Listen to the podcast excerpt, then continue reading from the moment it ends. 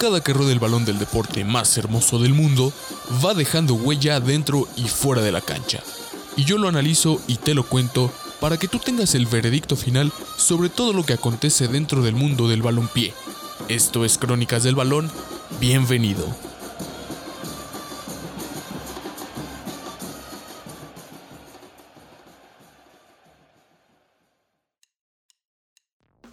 Buenos días, buenas tardes, buenas noches. Durante mucho tiempo se ha hablado acerca de la televisión porque evidentemente es el medio de comunicación predominante. Aunque muchos la han catalogado como la caja idiota, así es, la frase de hoy no la dijo algún célebre eh, futbolista, alguna figura de este bello deporte, algún cantante, ni nadie parecido.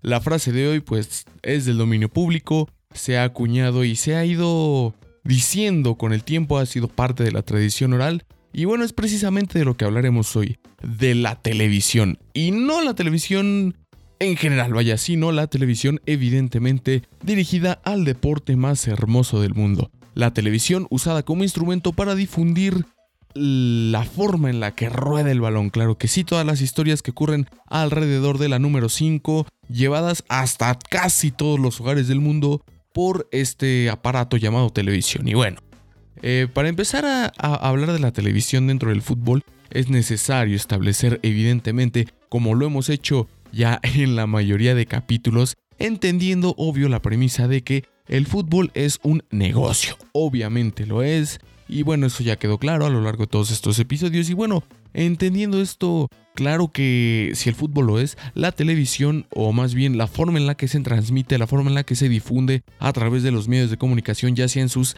distintos formatos, ya sea los partidos en vivo como tal, los resúmenes, los programas, etc. También lo es, también lo va a ser porque todo gira en torno a esto. Claro, el fútbol es un deporte y la televisión es un medio de comunicación, pero todo se traduce hacia las ganancias, hacia los dividendos, hacia los verdes, todo eso.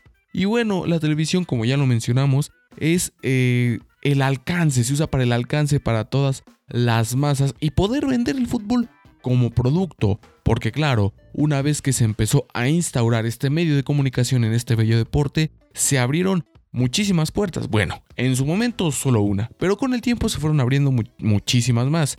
¿Por qué? Porque ya no solo eh, se limitaba a vender los boletos para el partido y ya. Ahora tú podías pagar para tener el partido en vivo y en directo. A todo color se tardó un poquito, pero sí en vivo eh, hasta la sala de tu hogar.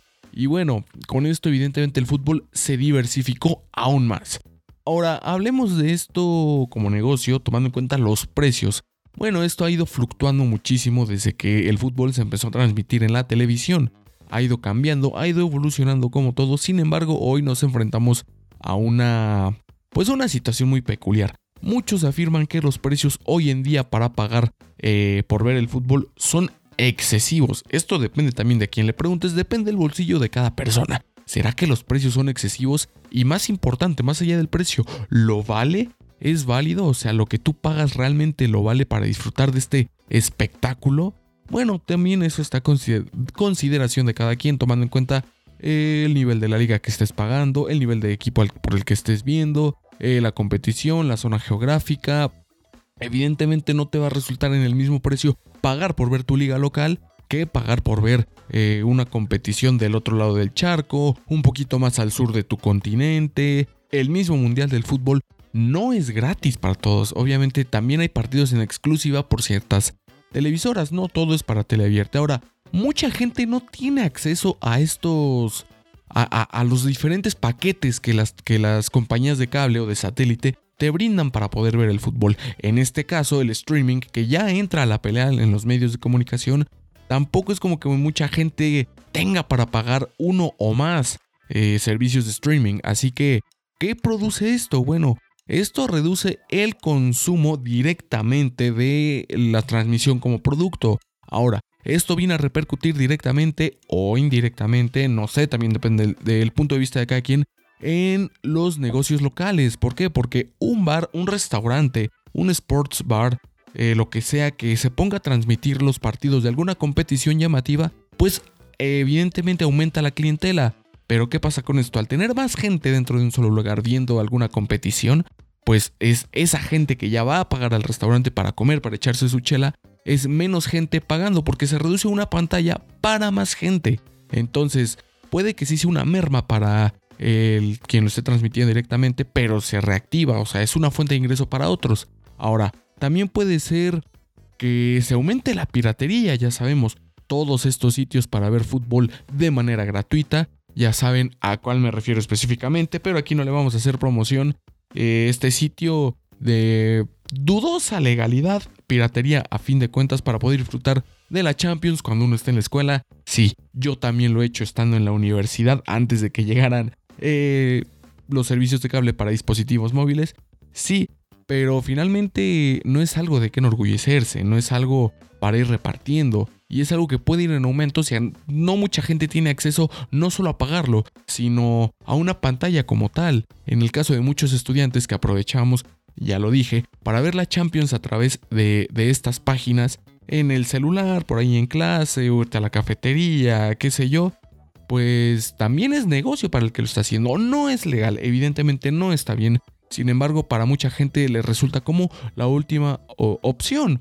Pero bueno, aparte de representar esto una merma aunado ya a los negocios locales que transmiten tu evento, puede ser también que, aunque sea una merma directamente para el servicio de televisión que te lo esté ofreciendo, resulta también para una ganancia incluso para el club como tal.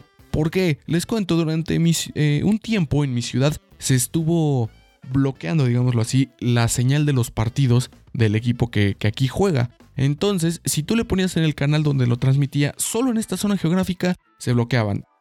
Te obligaban a ir al estadio, evidentemente, eso era una merma para la televisora, pero era un aumento en el bolsillo del club. Repercutía de manera positiva directamente al negocio del fútbol, que bueno, al ser la televisión el negocio dependiente de él, pues al final de cuentas indirectamente repercute de manera positiva. Ahora también el club al tener más dinero con esto pues puede, eh, se ve beneficiado, ¿no? Y crece, ¿no? Es, es un ganar-ganar en este caso. Pero no siempre es así.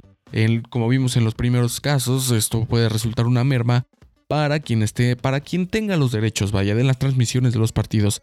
Ahora, eh, también hablando de ventajas, el producto como tal se sigue difundiendo, indirecta o directamente, eh, legal o ilegalmente, el producto se sigue consumiendo, se sigue hablando, aunque, sea no, aunque la ganancia no sea directa para quien esté ofreciendo el servicio de la transmisión, finalmente al estar la gente enterada de alguna u otra forma, eh, se sigue corriendo de boca en boca, las redes sociales es cuando entran aquí como un factor de, estar, de estarse actualizando con las novedades de este deporte. Y bueno, finalmente se llega al consumidor, de alguna u otra forma se llega al consumidor, pero ¿Realmente el fútbol es para todos? ¿Realmente qué tanto puede influir la televisión en el alcance, en el disfrute e incluso en el gusto del espectador promedio por este bello deporte? ¿Qué tanto se puede eh, lucrar con los derechos televisivos? ¿Qué tanto se puede lucrar con la difusión? ¿Hasta dónde puede llegar? ¿Es bueno hacerlo tan exclusivo? ¿Es bueno eh,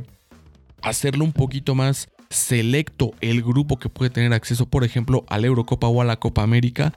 O resulta más redituable eh, rentarlo o no rentarlo, ofrecerlo con un poquito más de accesibilidad, con menos limitantes. Bueno, eso obviamente se lo tendríamos que preguntar a quienes están ofreciendo el servicio, tanto el servicio del deporte, del entretenimiento, como el servicio de las transmisiones para que tú lo veas desde la comodidad de tu hogar o desde donde te encuentres. Eso había que, habría que preguntarles a ellos cuál conviene más, pero aquí ya sabemos que lo analizamos como con la perspectiva del el fan, el que lo disfruta. Así que bueno, ya saben. Yo no sé, ustedes tienen la última palabra. Yo dejo el balón rodando. Mi nombre es Alex Avendaño y esto fue Crónicas del Balón.